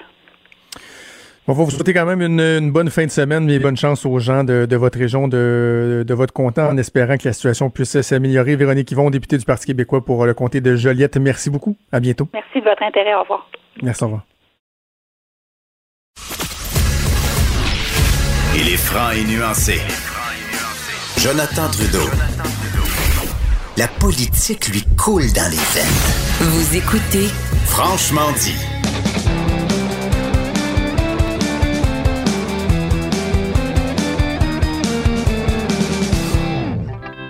Chronique disque dur avec Stéphane Plante. Salut Steph. Salut Jonathan, salut Maude. On va se changer un peu les idées parce que euh, oui, il y a la crise, il y a la pandémie, il y a la COVID, il y a le confinement, mais il y a la fête des mères qui s'en vient dimanche et euh, on va revisiter avec toi ou visiter quelques belles chansons euh, thématiques pour la fête des mères. Ben oui, voilà, j'ai pensé que c'était le temps de faire un petit hommage et aussi peut-être rappeler à certains confinés d'appeler leur mère dimanche. Donc, euh, mesdames, ne me, ne me remerciez pas. Euh, mais c'est vrai que les mères ont toujours inspiré les créateurs, les chanteurs, les auteurs, compositeurs, interprètes. Euh, juste dire en, commençant, là, je propose quelques extraits, mais il y a une liste encore plus complète sur Cube Musique, dois-je le rappeler. Donc, c'était ma ma quotidienne. Euh, tout d'abord, un peu pour m'en débarrasser, j'avoue, le classique des classiques, la pièce qui revient chaque année à la fête des mères, même des fois des anniversaires où j'ai déjà entendu des funérailles, sais, Luis Mariano, maman la plus belle du monde.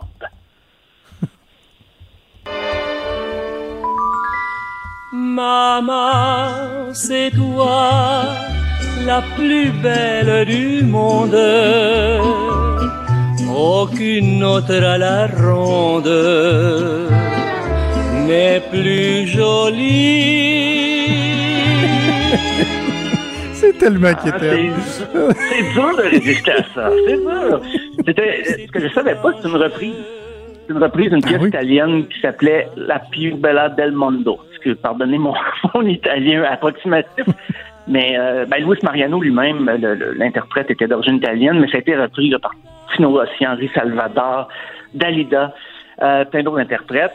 Pour la prochaine, on va changer de, de répertoire un peu.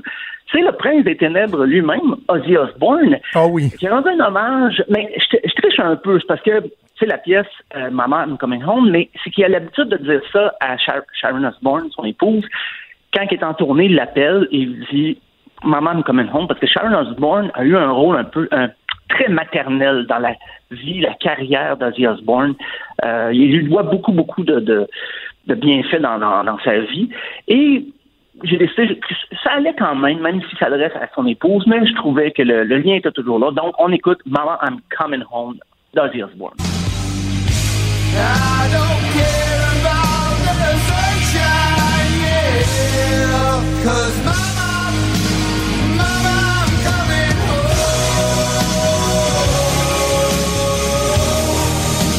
Moi, pour moi, c'est le plus grand classique de Ozzy. Si si j'ai à Ouais. choisir une tune, c'est celle-là. Et c'est drôle, parce que les paroles ont été coécrites euh, avec Lemmy Kilmister de Motorhead. Ça, ça m'a Ah oui? surpris beaucoup. Et effectivement, oui, c'est. Ben, Ozzy avait l'idée de cette. euh, il avait l'idée du titre, en fait, et du refrain. Et euh, Lemmy a écrit le reste en une, une après-midi. Donc, euh, c'est, je connaissais ces deux amis, c'était euh, deux bons potes. Euh, on revient au Québec avec une, une chanson de. de de Jean-Pierre Ferland, hein, légende vivante, euh, euh, qui a chanté les femmes toute sa vie. Alors, pourquoi pas consacrer une pièce? À Euh, peut-être c'était peut-être pas le meilleur moment de sa vie. On va écouter ça. Maman, son fils passe un mauvais moment. Maman, maman, ton fils passe un mauvais moment. Y a de la brume dans Ah, la j'étais trop belle. Maud qui me juge totalement quand je fais des imitations. Mais je trouve que tu l'as, mais que tu l'as pas en même temps. Fait que c'est juste Mais parfait. non, mais je suis pas un imitateur, c'est bon. c'est juste Jean-Pierre Verland. Il y avait des affirmants d'entre Revenons-le à la voix. Sa mère avait huit enfants euh, et qu'elle ne voulait pas trop donner d'affection parce qu'elle elle disait si j'en donne à un, je vais être obligé d'en donner à huit. Et il disait que c'était à cause de ça qu'il cherchait l'affection des fans plus tard dans sa vie. Donc, euh, c'est un grand romantique, notre Jean-Pierre. Euh, la prochaine, c'est une pièce d'une chanteuse qui nous a quittés euh, il y a un an et demi, c'est Morane et la pièce Toutes les mamans. Hey, toi, maman, je te dis bonjour, alléluia. Alléluia. Le party pogné place. Party poigné. Euh, c'est- une petite. euh, J'ai triché un petit peu parce que les mamans dont elle parle, c'est plutôt les, les, les, ben, les servantes, euh, souvent qui venaient d'Afrique ou euh, des Antilles, des Caraïbes, qui travaillaient dans des riches familles. Et d'ailleurs, la chanson avait été un petit peu critiquée à sa sortie parce qu'on disait que c'était caricatural, euh, les traits qu'on ramenait aux- à ces femmes-là qui étaient très importantes dans les familles. Mais là, c'est comme pour en rire un petit peu. Mais Morane, c'était plutôt euh, défendu qu'au contraire, c'était un hommage euh, à ces mamans qui travaillent dans les, les- les familles, les riches familles européennes.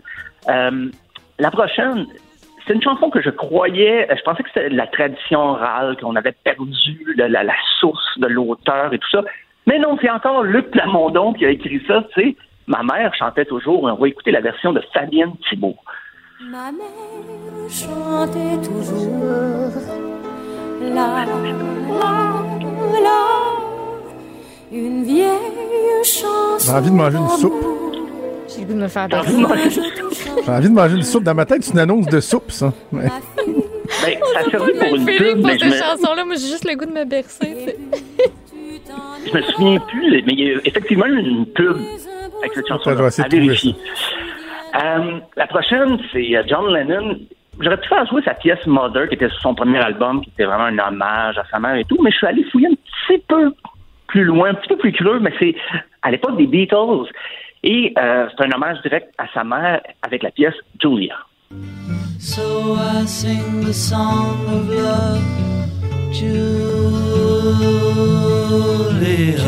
Julia, seashell eyes, windy smile, C'est très beau, je connaissais pas ça. Très, très chanson, ben, sa mère est décédée quand il avait 17 ans. Elle avait été euh, heurtée par euh, un policier ivre au volant. Imagine quelle, ironie. Donc, euh, et déjà, sa mère avait eu des difficultés. il était élevé par sa tante et sa grand-mère, en fait. Alors, c'est une pièce un peu qui, qui évoque son, son histoire, son rapport avec sa mère.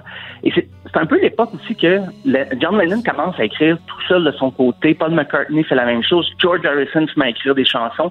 La symbiose Lennon-McCartney est plus tellement là, mais ça donne des très belles chansons pareilles. Mais même dans les arrangements, tu vois que chacun est tout seul de son bord. C'est John Lennon uniquement sur cette version-là qui joue la guitare et qui chante. Il n'y a pas beaucoup d'autres euh, instruments dans les arrangements. Donc, euh, c'est- mais c'est très personnel aussi comme pièce. C'est sur l'album blanc. Et sur le même album, on retrouve Elter Skelter, l'espèce de chanson euh, destructive des Beatles, la chanson la plus élevée des Beatles, mais on retrouve une pièce comme celle-là. Euh, la prochaine... Juste, juste à dire, Stéphane, je viens de trouver une pub de Lipton Poulet et Nouilles. Ah, qui a l'air de dater de le mille- mille, hein. c'est 1988 avec euh, ma mère chantait toujours aïe, aïe, mais il faut le faire là. tu vois que ça peut laisser une empreinte là j'ai dit ah, Hey, me semble j'ai envie de manger une soupe mais c'était carrément ça wow Ah. C'est- Ça peut être le, le sujet d'une autre chronique. Je pense euh, tu viens de me donner une idée. Je faisais les très pièces bon ok on fera qui ça ont joué dans les dans les pubs. Euh, la prochaine, ben là, j'ai pensé à toi avec un chanteur dont tu m'envoies apprécier énormément, Lenny Kravitz. ok, je sais, c'est chien, mais c'est légal. Ah, il va Euh, on entend. D'ailleurs, Lenny Kravitz a composé cette chan- chanson-là avec Slash de Guns N' Roses. Et ils ont bu une bouteille de vodka en l'écrivant et en l'enregistrant. Semble-t-il, ça s'est réglé en une journée. Euh, Lenny Kravitz parle des bons conseils que sa maman lui pro- euh, prodiguait. Je ne sais pas si sa mère lui avait conseillé de se saouler avec Slash, mais bon, ça fait partie de l'histoire maintenant. On écoute Always on the Run.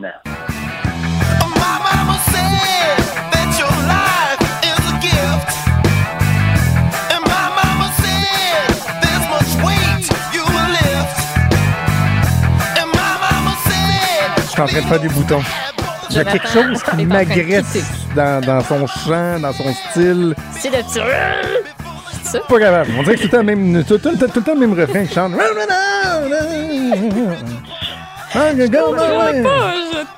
Je trouve Les d'imitateurs euh, vont ressurgir encore une fois parce que je vais parler encore de Kevin Parent parce qu'il Oh, yeah. il écrit une chanson.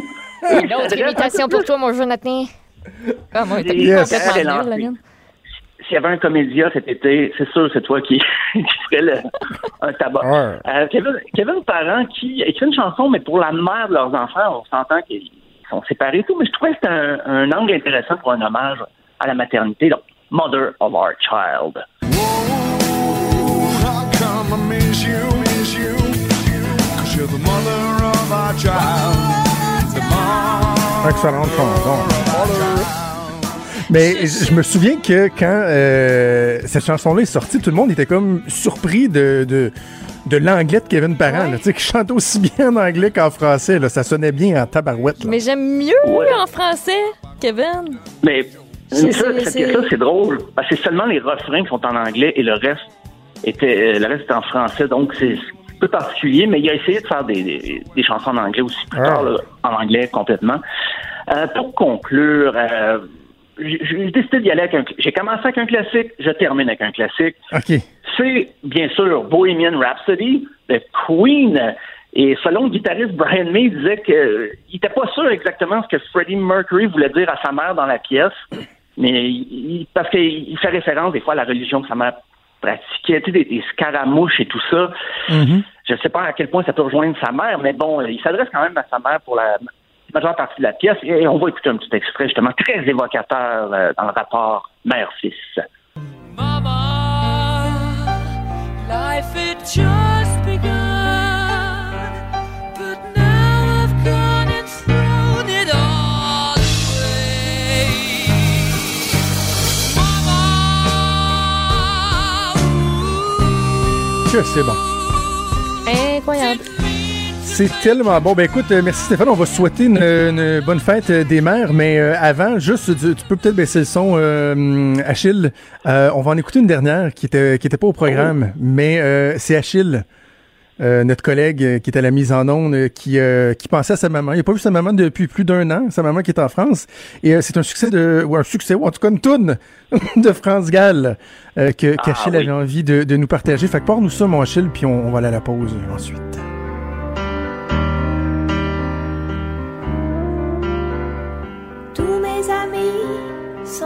mon cœur a déménagé.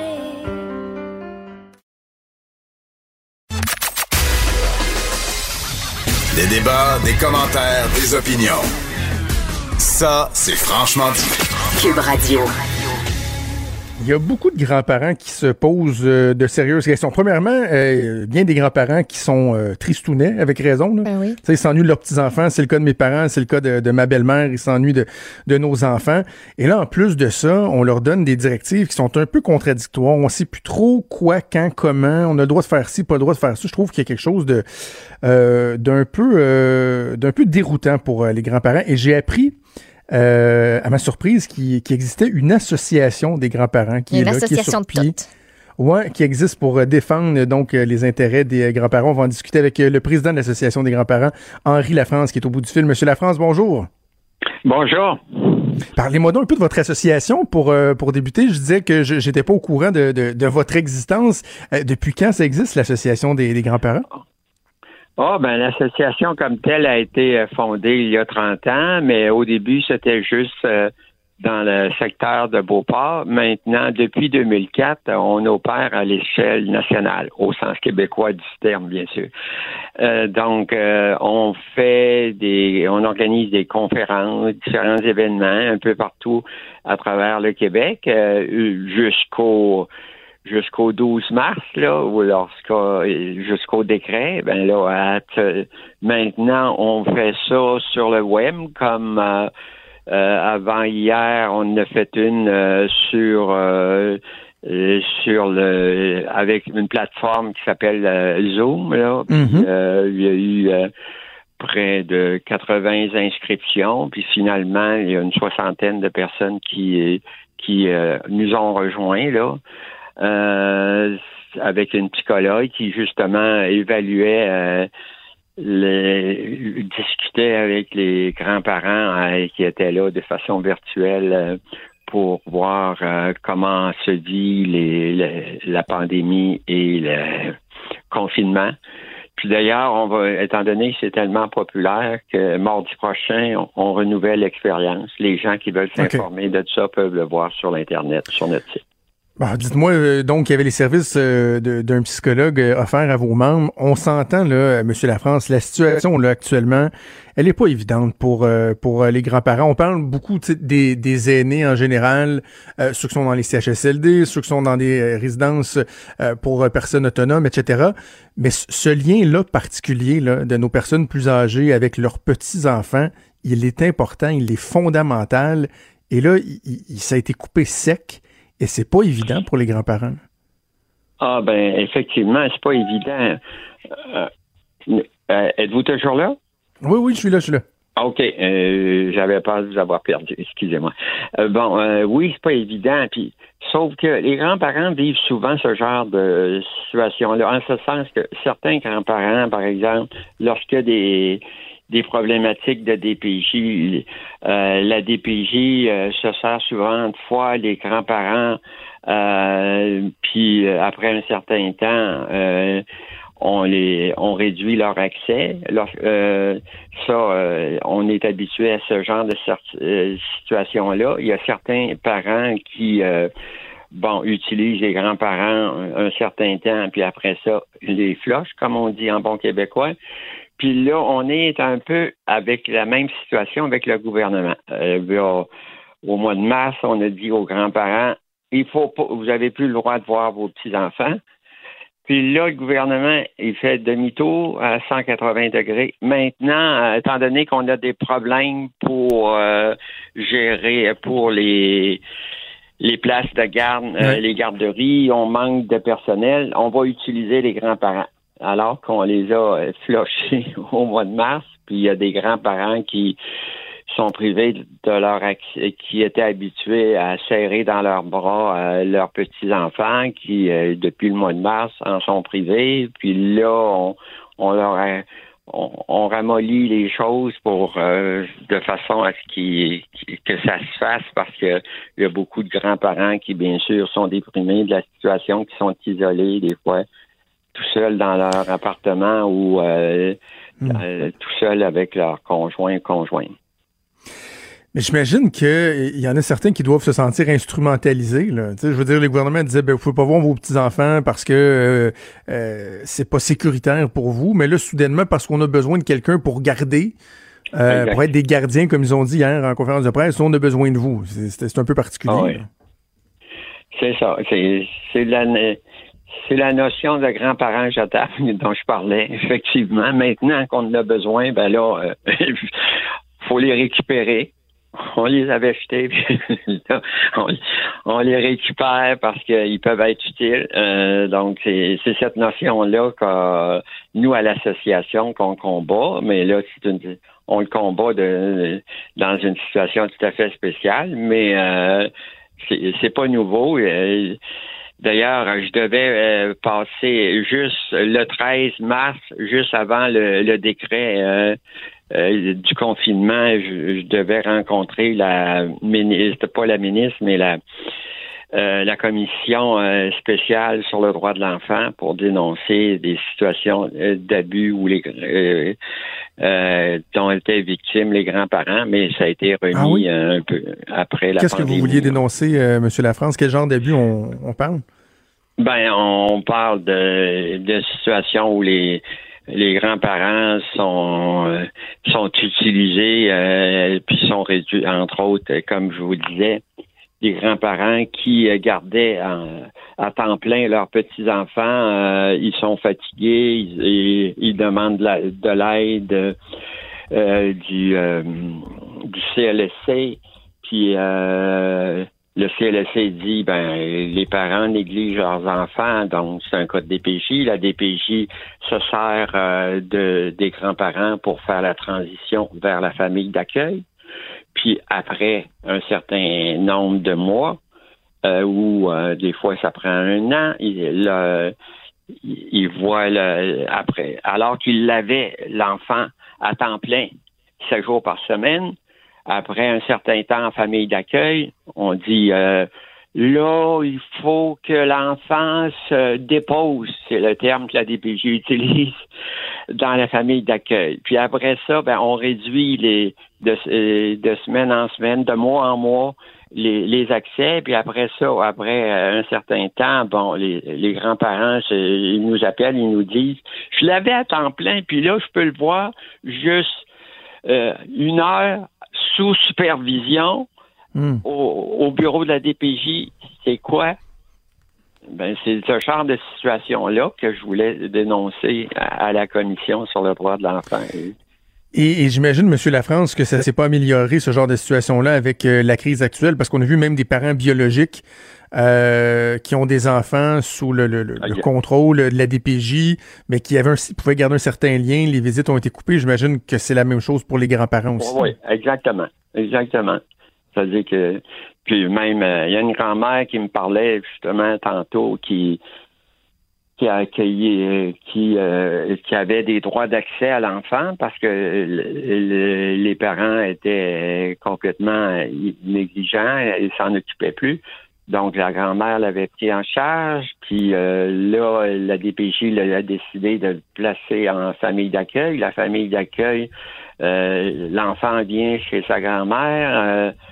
Euh, cinq minutes après, l'enfant commence à souper. Cinq minutes après, on dit, la DPJ appelle. Faut vous le retourniez en famille d'accueil tout de suite. Il y a un décret gouvernemental. Donc, le- l'enfant était en pleurs, en, en panique euh, chez sa grand-mère. Elle pouvait même pas finir son, son repas. C'est tout de suite, madame. Bon, euh, c'est des situations de même que ça a donné. Et puis l'enfant, il était déjà rendu chez sa grand-mère. Il pouvait pas avoir, euh, s'il y avait eu infection, l'infection était déjà là. Puis il retourne dans une famille d'accueil qui travaille dans le milieu de la santé, dans un milieu hot. euh, donc, il y a beaucoup plus de chances d'être contaminé par le virus que chez sa grand-mère. Bon, euh, c'est, on a vécu, euh, Ouais. il y a des grands-parents qui ont vécu des situations euh, aberrantes comme ça. Écoutez, moi, je, le, le message que je veux passer avec vous, si euh, les gens qui nous écoutent, les grands-parents, là, si vous avez des questions, vous avez besoin de services, d'accompagnement ou juste de jaser, là, ils peuvent aller sur, sur votre site internet euh, au on, pluriel.qc.ca. on a une ligne d'écoute pour les écouter, les accompagner au euh, 1-866 745 6110. Exactement. Donc, on invite les gens à pas, euh, à pas hésiter. Puis, on a hâte, on a hâte que nos tout petits puissent revoir leurs grands-parents lorsque ce sera euh, une situation plus, euh, plus sécuritaire. Ben, Monsieur Lafrance, vous êtes président de l'Association des grands-parents du Québec. Je vous remercie de nous avoir parlé. Ça me fait plaisir. Au revoir. Merci. Merci, au revoir.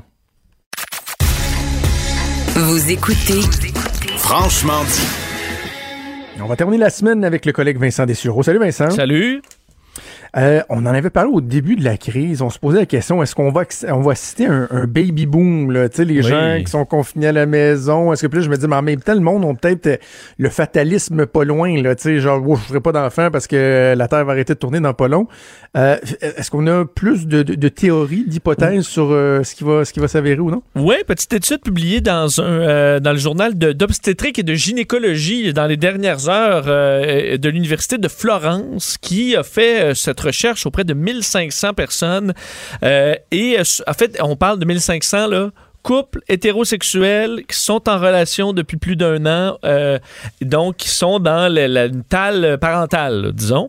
Et euh, ce qu'on se rend compte, c'est que dans ceux qui euh, planifient avoir des enfants, il y a un 30 donc un tiers là, des, de ces parents-là qui ont décidé de mettre ça sur pause.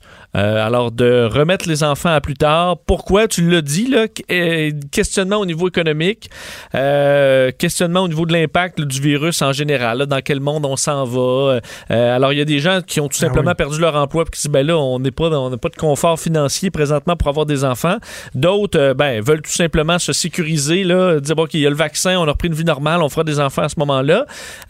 Ça, c'est le tiers. Il y a un 60% qui gardent ça, qui gardent ça au calendrier. Donc, euh, c'est encore dans les plans. Et un 11 donc beaucoup moins que ceux qui reportent, là, mais un 11 qui dit, au contraire, ça nous a inspiré là, à concevoir.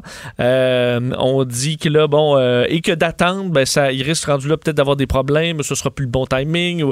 Alors, on voit que le taux de gens que ça inspire versus le taux de gens que ça fait l'effet inverse, ben, c'est du 3 pour 1, là. Alors, le baby Quand boom que même. certains attendaient, euh, il est pas là. On a vu le nombre de la quantité de condoms vendus là, euh, être tombé en chute, en chute libre dans le monde. Mais on rappelle que c'est pas parce que les, les futurs parents ont décidé de plus se protéger pour avoir des enfants, c'est parce que euh, le Tinder roule moins. Là. Euh, Ben, c'est ça, et c'est drôle que tu dises ça parce que j'allais dire, c'est-tu moi où on va se rendre compte qu'il va avoir, à un moment donné, eu une bulle où il y a des enfants euh, dont la situation euh, sera beaucoup moins monoparentale là, euh, que par le passé. Tu sais, des, des one night qui revirent en, finalement Ah, euh, OK. une femme qui tombe enceinte mais qui dit je vais le garder, je vais m'en occuper tout seul. Ben, ça- oui, il va immanquablement, il va en avoir moins. là. Ouais, il va peut-être avoir du monoparental, mais ça va être parce que de séparation euh, en Ben, raison attends, de la COVID aussi. là. Ben, je vais plus loin. Peut-être que le, le taux euh, de familles euh, séparées va être moins élevé parce que si tu décides d'avoir des enfants après la crise de la COVID et que T'es tu as passé au travers le confinement, ton couple a passé au travers le confinement, ça se peut que tu as passé le test du temps. Là. Tu sais, tu vas- J'avoue. C'est Si solide passé- ton affaire. là. Si t'es passé à travers des Renault, là, une, une visite Ouais. au Ikea, puis la COVID-19, là, ton couple, il... t'es bon jusqu'à 90 ans. Là. C'est une bonne liste de choses à Hein? cocher. Je suis quand même, ouais. euh, je- je- on, on est d'accord. Alors, euh, mais ce qu'on verra peut-être comme baisse, c'est les maladies vénériennes. Là. Peut-être. Ben oui. Hein? Je me dis moins de OCOPS, alors de One Night. Peut-être que ça, peut-être que ce sera euh, une des raisons pour qu'on verra moins de gens à l'urgence dans les prochaines euh, semaines. Quoique, on avait la nouvelle aujourd'hui que c'est en train de redevenir un peu plus à la normale les taux de présence dans les euh, hôpitaux euh, au Québec. Alors Ouais. qu'on s'en va se faire checker nos petits bobos euh, soudainement alors qu'on y allait pas. On a traîné ça. Et ça, ça va être, ça va être critique. hein. Ça va être surveillé parce que euh, le déconfinement dans certaines régions est beaucoup basé là-dessus. Là. Tu sais, ce qui est au cœur des décisions gouvernementales, c'est la capacité du système de santé à faire face à une, une recrudescence.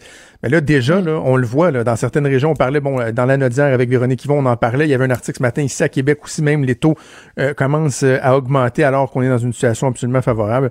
Ça va être, euh, ça va être à vérifier. Et euh, Justin Trudeau qui a annoncé euh, qu'il poursuivait la subvention salariale. Alors aujourd'hui, une grosse journée de dépenses parce que euh, Oh! repousser ça euh, par mois, c'est une. euh, on se rappelle, c'est 72 milliards par, euh, pour trois mois. Alors là, on va repousser ça après juin. On aura les détails. Alors, le déficit de 252 milliards, on l'oublie déjà. Là. Ça va être plus que Parfait. ça. Donc, tu vas revenir là-dessus et d'autres détails avec Sophie Durocher. On t'écoute également cet après-midi avec Mario. Bon week-end à toi. Salut. Euh, Vincent, un gros merci à toute l'équipe, à Achille Moinet à la mise en onde, à Véronique Morin qui était euh, aujourd'hui avec nous à la recherche avec Frédéric Mocoll. Maude, je te souhaite une excellente fin de semaine, excellente Merci, fin de semaine à vous aussi. tous. C'est Sophie qui s'en vient. On se donne rendez-vous lundi à 10h. Salut.